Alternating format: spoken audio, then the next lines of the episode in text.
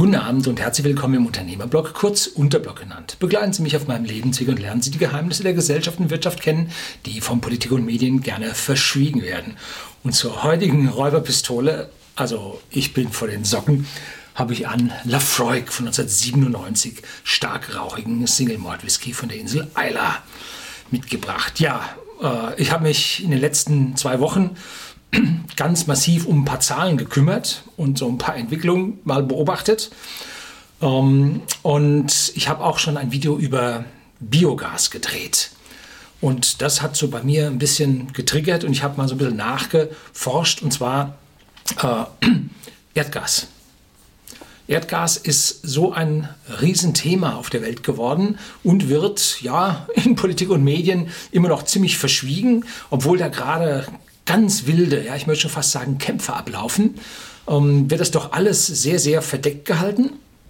Und der Bürger bekommt davon relativ wenig mit, nur äh, steigende Preise. Selbstverständlich, steigende Preise beim Erdgas sind da, aber wir sollten uns klar darüber sein, dass diese äh, steigenden Erdgaspreise nun nichts, aber gar nichts mit irgendeiner Verknappung von Erdgas zu tun haben. Nein, da haben Leute ihre Finger drin. So, wie kommt denn Erdgas nun vor? Der ganz klassische Erdgasfund geschieht gemeinsam mit Erdöl. Und in den vergangenen 50 Jahren äh, hat man das Methan einfach, also sagen wir das Erdgas, was vorwiegend aus Methan besteht. Das ein C-Atom mit vier Wasserstoffatomen außenrum. Molekül, ein C in der Mitte, vier Wasserstoff außen. Und das ist leichter als Luft, steigt auf und gilt als das Treibhausgas schlechthin 20 Mal stärker als CO2. Ja, wenn CO2 überhaupt äh, ein Treibhausgas ist. Ähm, ich habe mal hier über das Klima gesprochen. Ich persönlich bin da äh, doch sehr skeptisch eingestellt.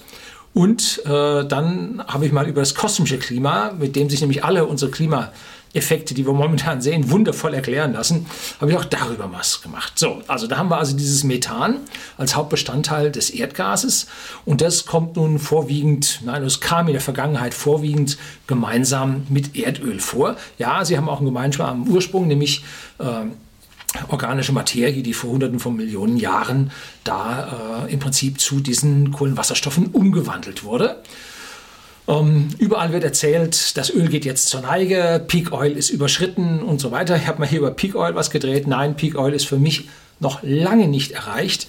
Äh, vor der brasilianischen Küste hat man zum Beispiel das Lula-Ölfeld. Ja, das hieß früher anders. Zu Ehren ja, von ihm oder von ihr, weiß nicht, von den brasilianischen Präsidenten hat man das Ding nun Lula-Ölfeld genannt. Ein riesen Ding, was da gefunden wurde. Vor Marokko riesige Erdölfunde. Ja, und die Exploration von Erdöl ist billiger geworden. Um Größenordnungen billiger. Größenordnung bedeutet physikalisch, technisch gesehen immer Faktor 10. War 1990 noch der Aufwand, um einen Barrel Öl zu finden, äh, bei 10 Dollar. So sind wir heute noch bei einem. Ne? Ja, also das geht rapide mit der technischen Deflation, habe ich immer geschrieben, gehen also da die Preise runter und es wird mehr und mehr gefunden und man kann heute auch aus viel ja, größeren Tiefen, aus viel komplizierteren Lagerstätten kann man fördern und vor allem, es gibt keine Fehlbohrungen mehr. Den Blick, den man heute mit den seismischen Verfahren in den, in den Erdmantel hat, ist so gut geworden, dass es keine Fehlbohrungen mehr gibt. Man kann heute horizontal bohren. Man bohrt also da, wo man gut mit dem Schiff hinkommt oder sonst wie Expedition.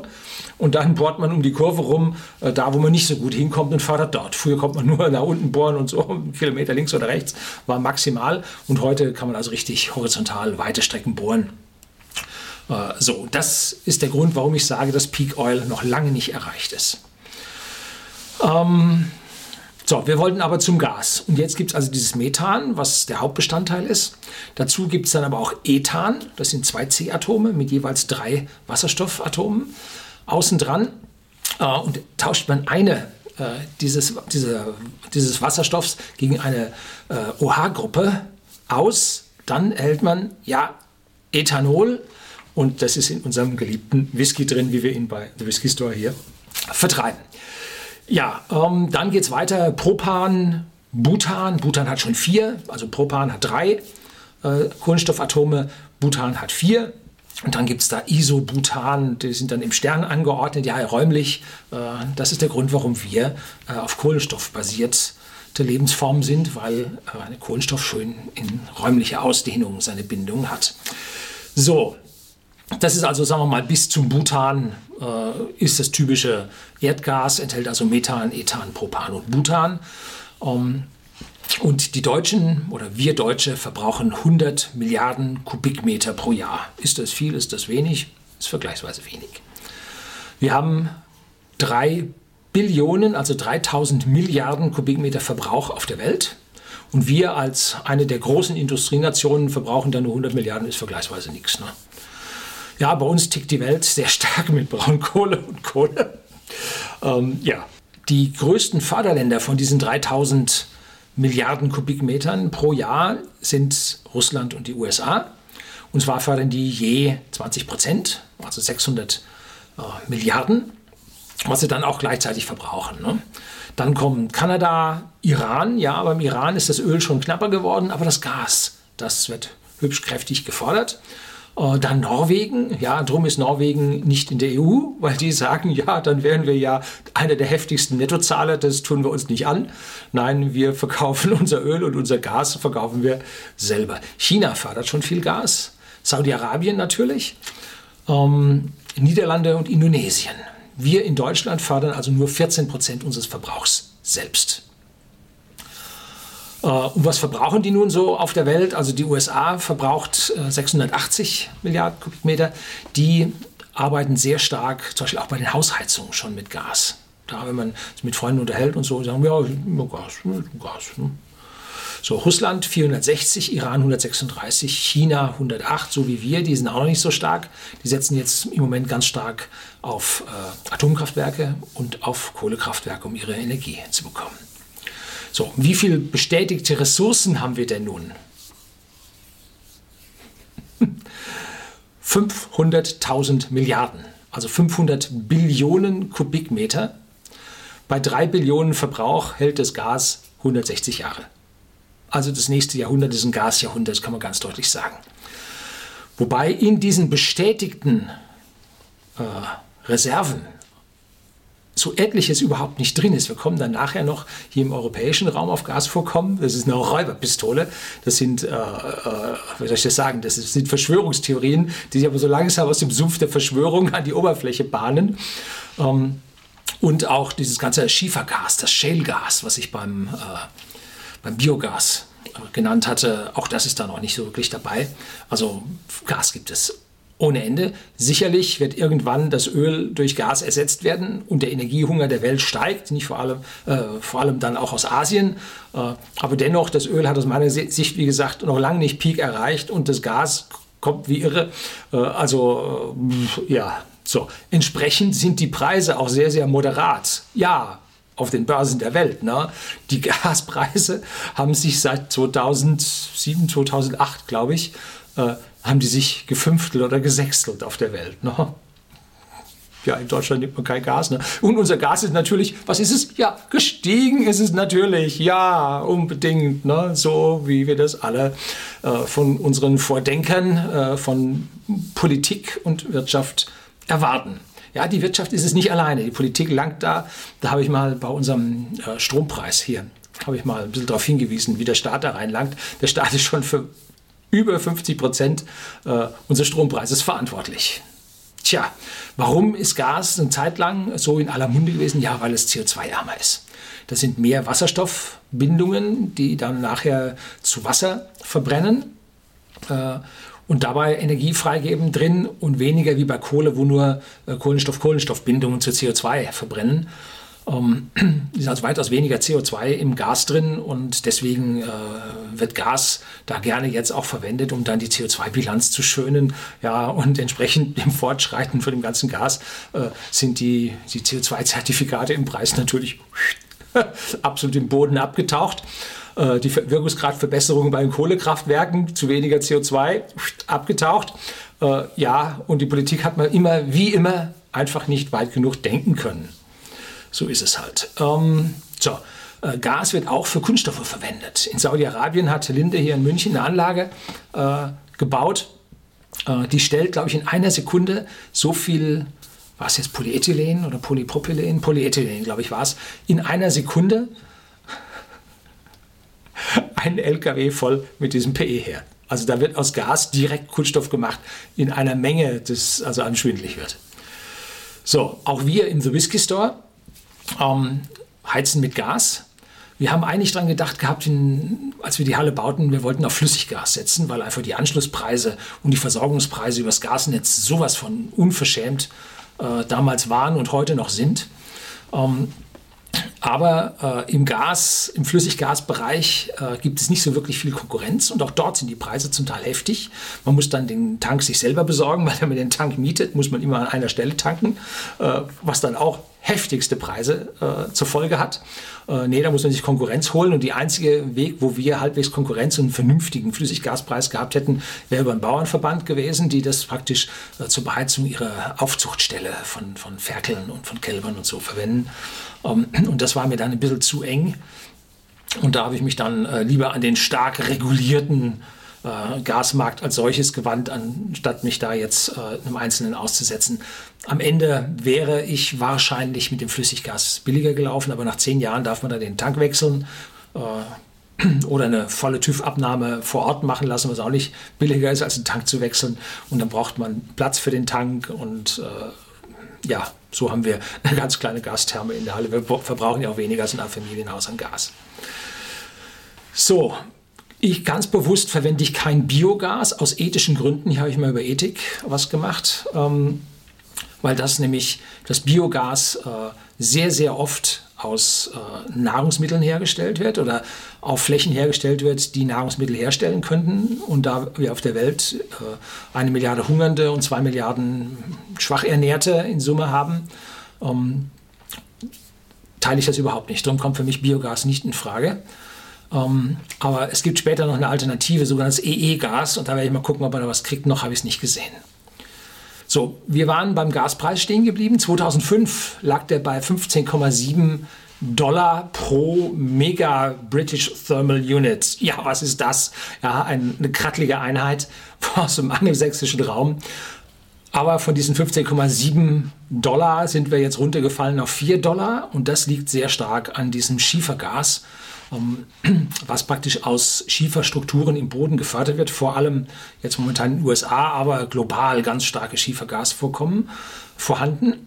Und die konkurrieren jetzt äh, da um die Gaspreise, um die äh, Ausbeutung äh, der natürlichen Gaslagerstätten, äh, wobei äh, das äh, Shale-Gas teurer ist in der Förderung, aber billiger in der Verteilung, weil Shale-Gas, Schiefergas dezentral gefördert wird. Da muss man also nicht solche großen Strecken mit dem Gas zurücklegen und pumpen, muss nicht so viele Pipelines bauen und und und.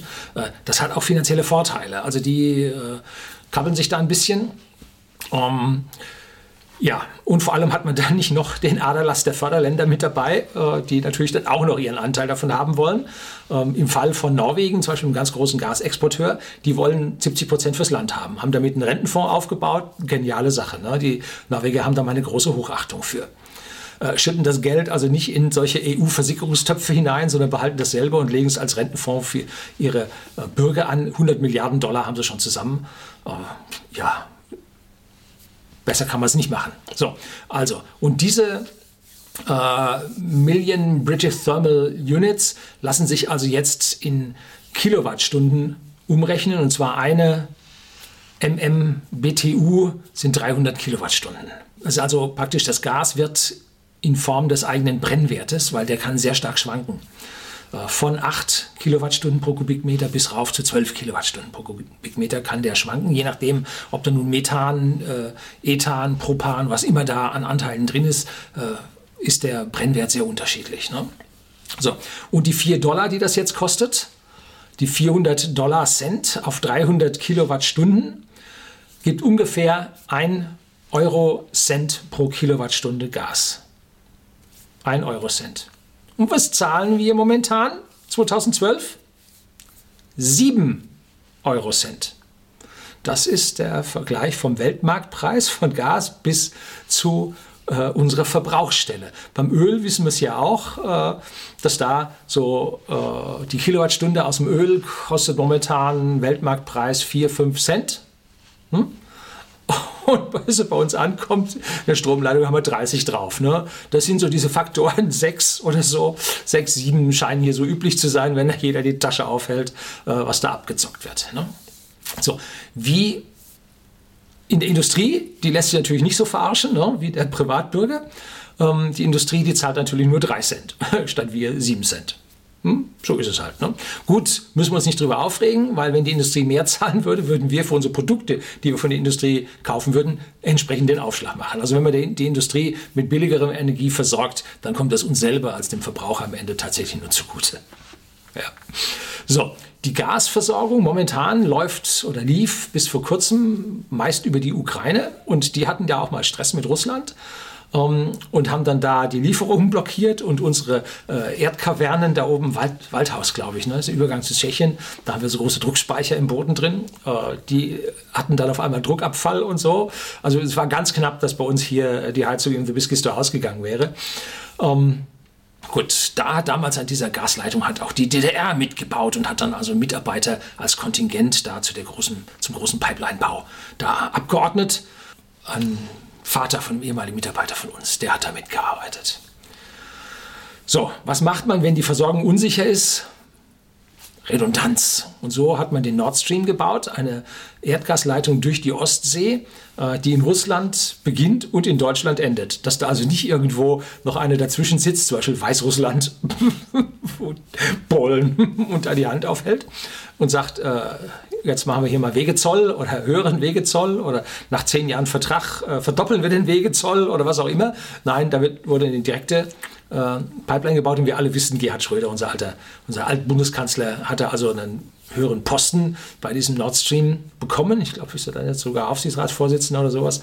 Äh, ja, so hat also die Energieversorgung Deutschlands in dieser Hinsicht mit gesichert. Allein der Makel bleibt an ihm haften, dass mehr Geld an ihm hängen bleibt als bei unserer Bevölkerung, weil wir 7 Cent statt 1 Cent bezahlen. Ne? Ja, das ist also das, was man hier äh, einer roten Seele auch noch ans Revers heften kann. So, ähm, Umweltschutz wird immer angeführt. Pipeline da durch die Ostsee, ganz furchtbar für den Umweltschutz und so. Mhm. Also wenn da ein Leck drin ist, dann steigt das Methan auf äh, und geht ab in den Himmel. Äh, ja, direkt vor Ort keins, wenn man an die äh, Klimawirksamkeit von Methan glaubt. Uh, dann ja, wird es wärmer. Uh, allerdings müssen wir zugute halten, es gibt sogenannte Methanhydrate die also auf dem Erdboden liegen. Das sind also Methanmoleküle, die von Wasser umschlossen sind oder von Eis umschlossen sind. Ähm, und da gibt es natürliche äh, Vorkommen und die gasen dann auch aus. Genauso wie die Erdöl, der, der Boden im, im äh, Golf von Mexiko ganz porös ist, dass da selbstständig äh, Millionen von Kubikmetern Öl regelmäßig austreten, dass wenn da so ein, so ein äh, Bohrloch äh, mal Amok läuft, äh, dann ist das nur eine Zugabe, hm, eine üble Zugabe auf die sowieso austretenden Öle, die es dort gibt. Also Öl ist schon immer ausgetreten und Gas ist auch schon immer ausgetreten durch geologische Formationen. So, hier haben wir also eine Pipeline, kann das auch passieren. Gut, man lässt da nichts austreten, weil es ja Geld, was verloren geht. Also da passt man dann schon auf. Allerdings, wie alle technischen äh, Dinge, kann auch da mal was daneben gehen. Jetzt hängen wir aber mit beiden Pipelines an den Russen dran ja, vom Prinzip her auch nicht richtig. Ne? Auch wenn der Putin, wie der Herr Schröder sagt, ein lupenreiner Demokrat ist. Das kommt aus diesem Umfeld dort. Äh, und wie er jetzt hier Greenpeace äh, gezeigt hat, dass er mit seinen Gesetzen, dass er rechtskonform ist. Und wenn jemand da äh, eine Bohrinsel besetzt, dann gilt das in internationalen Gewässern als Piraterie. Und dann wird das entsprechend rechtsstaatlich geahndet. Und jetzt stehen da 15 Jahre Lager im Raum. Ne? Aber Putin gibt sich jetzt als der Gute äh, und sagt, das wird wohl besser werden. Aber Greenpeace muss sich da überlegen. Der Captain von, dem, von der Arctic Sticksbombs, wie immer das Ding heißt, Arctic Sunrise, irgendwie so heißt das Schiff. Ähm, äh, der hat gesagt, er würde das nie wieder tun. Na klar, er muss Reue zeigen, sonst kommt er da nicht raus. Ne? Gut. Ähm, deshalb äh, haben sich die Amerikaner zusammengetan in einem Konsortium mit Aserbaidschan und noch so ein paar da Ländern. Ähm, und die wollen jetzt da vom Kaspischen Meer aus die sogenannte Nabucco-Pipeline bauen. Und was ist die Nabucco-Pipeline? Nabucco äh, ist also wie gesagt ein Konsortium und wurde Nabucco genannt, weil die Leute, die sich dafür entschieden haben, das zu machen, ähm, äh, ja, sich bei äh, der Oper Nabucco dazu entschlossen haben. Und so hieß das in Nabucco. Jetzt merke ich gerade, ich habe schon Ewigkeiten geredet äh, und ich habe noch wahnsinnig viel vor mir und darum mache ich hier einen Schnitt. Das war also der Teil 1 und morgen kommt der Teil 2 und bis dahin Lafroig 1997, ein stark rauchiger Single Malt Whisky aus Schottland. Weiterhin auf der Spur zum Teil 2 vom Erdgas habe ich einen Glen Rothes aus dem Jahr 2001 mitgebracht. Ja, Teil 1 vom Erdgas hier. Ähm, da habe ich mal drüber gesprochen, wie das so vorkommt mit Öl zusammen, dass es wahnsinnig viele Reserven gibt, die bei dem aktuellen Verbrauch 160 Jahre lang noch vorhalten werden. Ähm, und äh, wer die großen Player äh, beim Erdgas sind, nämlich äh, USA, Russland, hm, Kanada, Iran, Norwegen, China, Saudi-Arabien, Niederlande und Indonesien. Wir in Deutschland sind ein ganz kleines Licht. Äh, wir müssen unser Erdgas importieren. Über Pipelines machen wir das. Und da war ich dann stehen geblieben, ähm, dass wir also von früher her, aus den 80ern, noch die Pipeline, äh, die die DDR noch gebaut hatte, über die Ukraine von Russland hatten, dann der Nord Stream, äh, jetzt irgendwann 2011, 2012 in Betrieb ging, der direkt aus Russland äh, das Gas über die Ostsee nach Deutschland hineinfördert und da also kein Wegelagerer hier Zoll erheben kann. Ähm, und dann aber wir ja auch eine Konkurrenz brauchen, sonst macht Russland Gaspreise gerade wie sie wollen. Ne? Das ist ja auch nicht gut. Und da hat sich nun die Nabucco, das Nabucco-Konsortium auf den Weg gemacht. Und das ist nun ein amerikanisch geführtes Konsortium, was Gas aus den ja, ehemaligen, ehemaligen sowjetischen äh, Teilstaaten, äh, Aserbaidschan und da die Ecke, äh, Baku, irgendwo da, da gibt es eine Menge Gas, äh, fördern sollen, bringen sollen. Ähm, das war jetzt nicht ganz richtig geografisch. Ne? Ich bin dahin geografisch, bin dort noch nicht gewesen und darum kenne ich mich geografisch dort noch nicht so richtig gut aus. Jedenfalls, das ist eine Pipeline, die so mehr im Süden durchgeht. Äh, und, ach ja, wer ist da Berater? Ach, kommen Sie nie drauf. Joschka Fischer ist da Berater. Ne? Ja, der grüne Umweltminister äh, so wie äh, sein Kompagnon Gerhard Schröder den äh, Aufsichtsratsvorsitzenden, glaube ich, von Nord Stream macht, ist er also da als Berater bei der Nabucco-Pipeline dabei. Ja, gut. Und damit da im Süden jetzt auch nochmal Konkurrenz aufkommt, damit der Nabucco da nicht zu viel zum Stich kommt, äh, plant man also noch einen South Stream, auch aus Russland oder aus Russland rüber. Und da will man dann in Zukunft auch noch andere äh, Gasförderländer mit einbinden und da kommen wir jetzt drauf, äh, wer denn das sein kann. Und da habe ich vom äh, Dirk Müller, dem so Mr. Dax, habe ich gerade mal sein Buch äh, Showdown habe ich angefangen zu lesen. Ich mag den Dirk Müller nicht so wirklich gerne. Ich habe den mal ein, zwei Talkshows mal angesehen. Äh, der ist so so basisch kommunistisch, sage ich immer. Äh, ich weiß nicht, wo er das her hat. Äh, er sollte ja eigentlich wissen, dass freie Wirtschaft freie Ergebnisse bringt, aber irgendwo ist er mit seiner freien Wirtschaft, mit seinen Börsenkursen so ja, unzufrieden gewesen, dass der da jetzt doch dann mehr auf Regulierung und, und Nation, Nationen und so weiter steht. Ja, jedenfalls, der hat da eine Verschwörungstheorie ausgegraben, die also nur so kracht. Ne? Also, wie geht es normalerweise, wenn man einen Bodenschatz eines Landes ausbeutet? Dann ist das Land schlecht entwickelt und muss sich also Hilfe aus dem Westen holen. Und da kommen jetzt die großen Konzerne und sagen, wir wissen, wie das geht. Und damit du äh, Entwicklungsland deinen äh, Lebensstandard ein wenig steigern kannst, teilen wir jetzt. Du Entwicklungsland bekommst 20 Prozent und ich Firma nehme 80 Prozent. So war das früher immer. Äh, ich glaube, so in Afrika ist das heute weitgehend noch so. Ähm, andere Länder haben das umgedreht. Hat auch wunderbar Norwegen zum Beispiel, meine Hochachtung. Äh, die sagen, 70 Prozent behalten wir im Land und mit 30 Prozent musst du zurechtkommen. Ja, und die Konzerne sind trotzdem da. Ne? Also scheint sich auch mit 30 Prozent noch gut zu rentieren. Wenn sie natürlich 80 kriegen können, nehmen sie 80. So. Ähm, ein faires Ding aus meiner Sicht ist zum Beispiel 50-50. Und an dieser Prozentsätzen hat es ja auch mit Venezuela so gekracht. Ne? Da waren die ausbeutenden Länder, äh, tja, mit zu viel im Boot und der Herr Chavez, den ich nie habe leiden können, weil der so ein typischer alter kommunistischer äh, Führer war, äh, nach außen kommunistisch oder zum Volk kommunistisch, aber selbst persönlich äh, hochgradig antikommunistisch. Und der hat dann die, ich glaube Amerikaner waren es, als Förderländer, äh, äh, als Förderfirmen hat er die rausgeschmissen. Jetzt sollte man aber nicht so wie er die komplett rausschmeißen, weil die eigenen Firmen verbocken es normalerweise und die Förderkapazität geht runter. Und die Anlagen werden marode und in den eigenen Ländern schiebt das Geld gegenseitig in die Taschen und so weiter und so fort. Das passiert regelmäßig bei den weniger entwickelten Ländern und da habe ich mal hier Staatenbildung. Habe ich mal was dazu gesagt. Äh, also es ist tunlichst vernünftig, hier doch einen gewissen Prozentsatz an ausländischen Firmen mit drin zu halten, damit das nicht zu sehr überhand nimmt. Ne?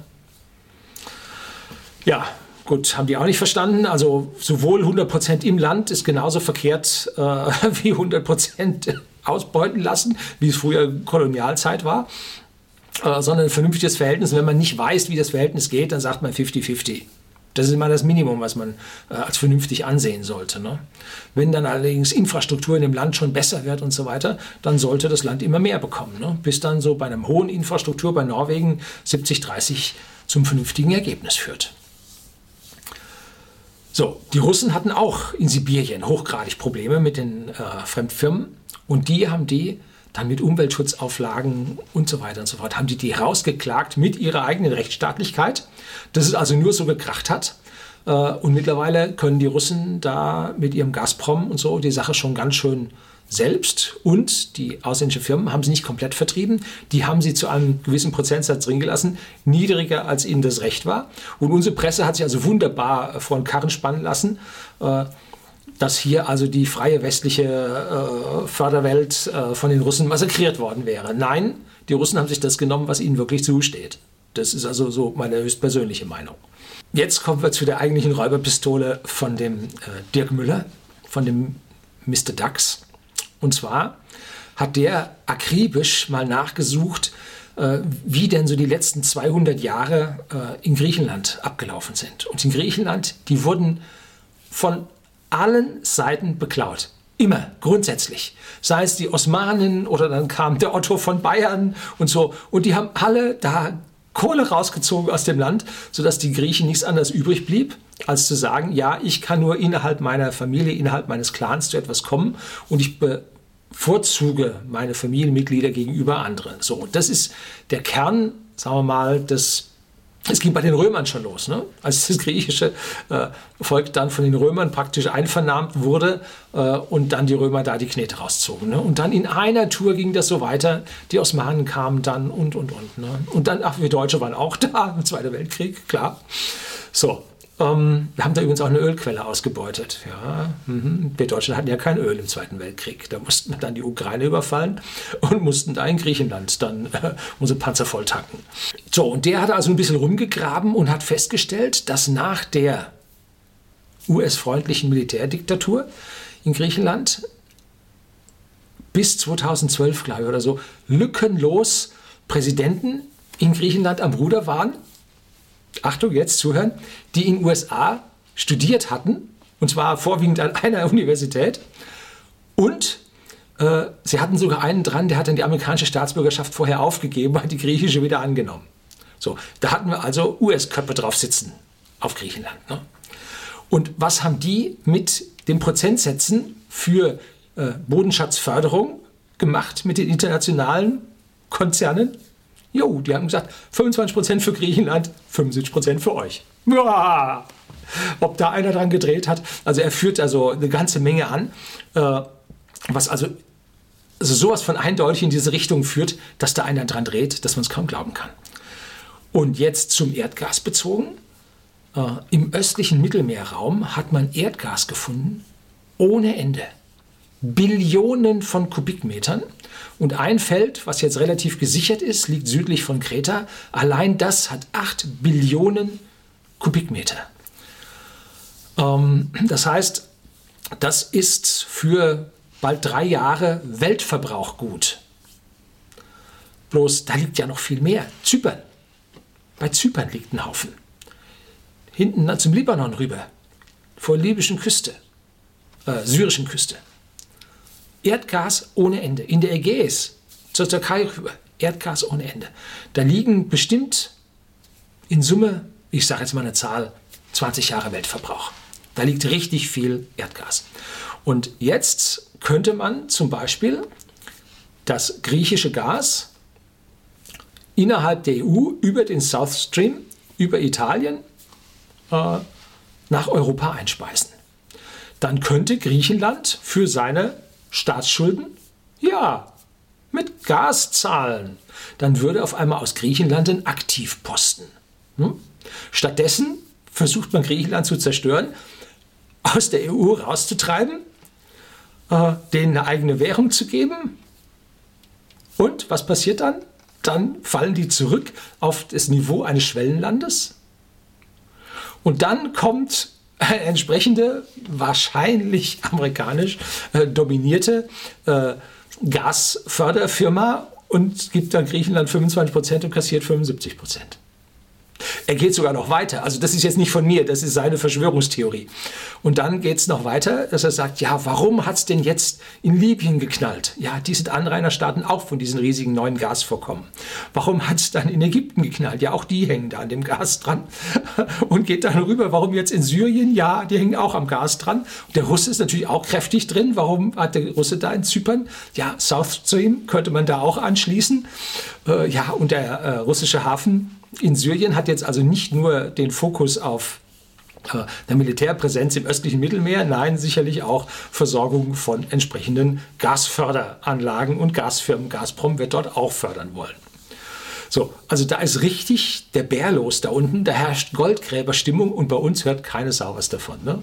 Gas ist auch nicht so viel, ist auch bald zu Ende und so. Nee, es gibt Gas ohne Ende auf dieser Welt. Ähm, und an ein paar Stellen geht's. Die Türken zum Beispiel haben auch da gewaltig, bloß die haben natürlich Stress mit den Griechen schon seit, seit dem Osmanischen Reich, seitdem sie da die Griechen ausgeplündert wohl haben, äh, haben die Stress mit denen. Äh, und jetzt können die sich da über die Ausbeutung von dem Boden da nicht so wirklich ja, einigen, aber da gibt es wohl schon ein internationales Konsortium, das hat also nun beide da einen Verhandlungstisch getrieben, weil die Firmen noch, noch geldgieriger sind. Und jetzt, glaube ich, kriegt der Griechenland 20 Prozent, Türkei 20 Prozent und 60 Prozent nimmt die Firma für sich. Ja, wenigstens nicht 75. Oder ist es jetzt doch anders? Und sie machen 40, 40, 20. Nee, ich weiß nicht. Glaube ich jetzt nicht. Ich müsste es, müsste es im Buch nachlesen. Habe ich vielleicht einen Tick zu schnell gelesen. Ja, Interessant wäre aber, dass auf einen Schlag die EU gastechnisch zum Selbstversorger würde. Wenn da 8 Billionen liegen, Kubikmeter, und Deutschland braucht nur 100 Milliarden, die Franzosen sowieso weniger. Ne? Das wär's. Ähm, also wie gesagt, das jetzige, das kommende Jahrhundert, wo wir jetzt gerade mal 13 Jahre angekratzt haben, äh, das läuft mit Gas. Ne? Und äh, schauen Sie an die Zapfsäulen, immer mehr Gaszapfsäulen sieht man. Äh, auch wenn da die ganze Industrie sagt, das funktioniert nicht richtig und bla und so. Äh, das funktioniert hervorragend. In der Familie fährt jemand einen Opel Zafira mit Gasantrieb. Einwandfrei. Äh, der fährt für 30 oder 40 Prozent weniger. Einwandfrei. Und jedes großvolumige Auto, so diese Spritschlucker mit äh, über, sage ich mal, 12, 13 Liter, all diese 3 Liter, 4 Liter äh, großvolumigen Autos, die jetzt auch größer sind und Platz haben, äh, kann man sich locker einen Gastank einbauen, rentiert sich relativ flott. Ne? Einbau kostet 2.000 bis 3.000 Euro und äh, der Spritverbrauch oder dann der Gasverbrauch, der relativiert die Geschichte dann, also in wenigen Jahren hat sich das rentiert. Und dass man bei uns auf der Straße überhaupt amerikanische SUVs, so Escalade, äh, oder solche riesigen Pickups sieht, liegt alles daran, die haben einen Gastank da drin. Ne? Und bei uns hat um die Ecke eine kleine freie Tankstelle aufgemacht. Der hat sich dann von dem großen Conoco-Konzern gelöst gehabt, hat selber eine aufgemacht und der hat einen Gastank da stehen. Und regelmäßig, wenn ich da hinfahre zum Tanken, ich tanke bevorzugt bei sehr freien, äh, sehe ich, wie die Leute dann äh, da ihren, mit ihren großen Autos kommen und ihren Gastank voll machen selber mein Auto ist zu klein, braucht nicht genug Sprit, äh, rentiert sich diese Gasanlage nun wirklich erst nach langer Zeit, nach, ich sag mal, vielleicht acht Jahren oder so. Und so lange fahre ich meine Autos in der Regel nicht. Hier sehen Sie mal, was ich für Autos gefahren habe. Der eine, der 750i von BMW, hätte sich sicherlich rentiert, eine Gasanlage einzubauen. Tja, jetzt haben wir Erdgas heftig durch und äh, Gas ist die Zukunft. Und wenn Sie irgendwas in, äh, sich vorstellen, jetzt energetisch in Ihrem Haus machen zu müssen, zu wollen, äh, Gas ist sicherlich nicht die schlechteste Infrastruktur, weil da kommt in Zukunft noch mächtig was auf uns zu. Tja, herzlichen Dank fürs Zuschauen und bis dahin ein Glenn Rosses aus dem Jahr 2001.